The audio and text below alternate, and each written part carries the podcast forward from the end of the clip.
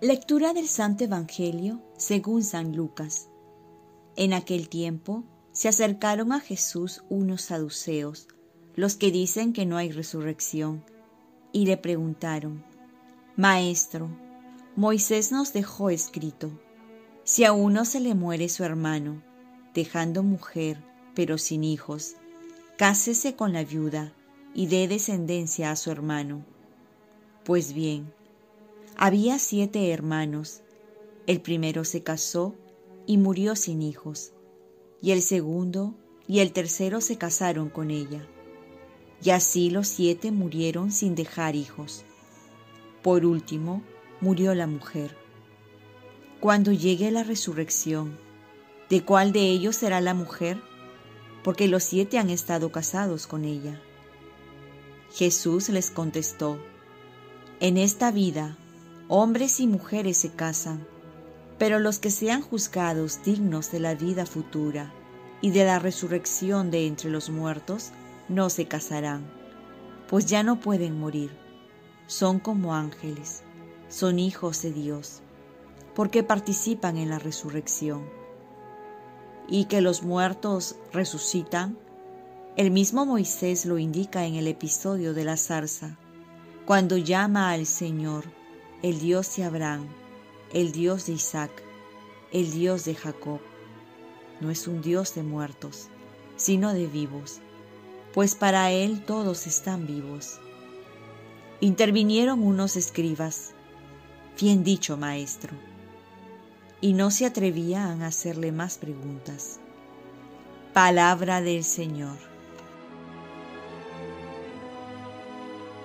paz y bien. ¿Cómo no agradecer a Dios por la vida eterna? En este contexto en que vivimos, quizás muchos han pensado en la muerte, que es parte de la vida. Pero también algunos han ido un poco más allá, es decir, pensando que viene después de la muerte. ¿Cómo será la vida después de esta vida terrena? Y esto es bueno pensarlo, porque uno de los pecados que quizás no tomamos en cuenta es nuestra falta de agradecimiento a Dios por la resurrección. Y no solo por ello, sino también por la vida en el cielo que nos espera. Pues tenemos un Dios de vivos y no de muertos, dice la palabra. Se le presenta un caso imaginario a Jesús sobre el matrimonio en el cielo y Jesús va a contestar, en esta vida hombres y mujeres se casan, pero los que sean juzgados dignos de la vida futura y de la resurrección de entre los muertos no se casarán. Para algunos esto de no seguir casados en el cielo es una excelente noticia, pero no para otros. Lo que ocurre es que nosotros necesitamos amar y ser amados. Y el matrimonio es el amor entre dos personas y este amor viene de Dios que es la fuente. Al ir al cielo, prácticamente vamos a beber de esta fuente directamente, que es el amor de Dios, es decir, de Dios mismo quien va a llenar totalmente nuestro corazón, algo que no podemos experimentar en la tierra. Por más que tengamos una linda familia, no podemos llegar al tope del amor, porque el amor humano es limitado, mas el amor de Dios es ilimitado, pues la medida del amor de Dios es el amor sin medida.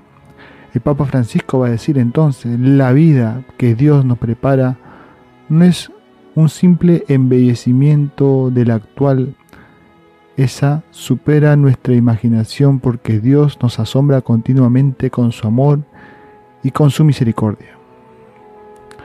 Por ello la fiesta de la presentación de la Virgen nos invita a presentar nuestra vida al Señor para que Dios la lleve al cielo a su lado. Oremos. Virgen María, ayúdame a ser agradecido con el don maravilloso de la resurrección que me ha de llevar a estar contigo y con Dios para siempre. Ofrezcamos nuestro día. Dios Padre nuestro, yo te ofrezco toda mi jornada, mis oraciones, pensamientos, afectos, deseos, palabras, obras, alegrías y sufrimientos en unión con el corazón de tu Hijo Jesucristo, que sigue ofreciéndose a ti en la Eucaristía para la salvación del mundo. Que el Espíritu Santo que guió Jesús sea mi guía y mi fuerza en este día para ser testigo de tu amor. Con María, la Madre del Señor y de la Iglesia, Te pido por las intenciones del Papa y para que sea en mí tu voluntad. Y la bendición de Dios Todopoderoso, Padre, Hijo y Espíritu Santo descienda sobre ti. Cuenta con mis oraciones, que yo cuento con las tuyas, y que tengas un santo día acompañado de la Virgen María.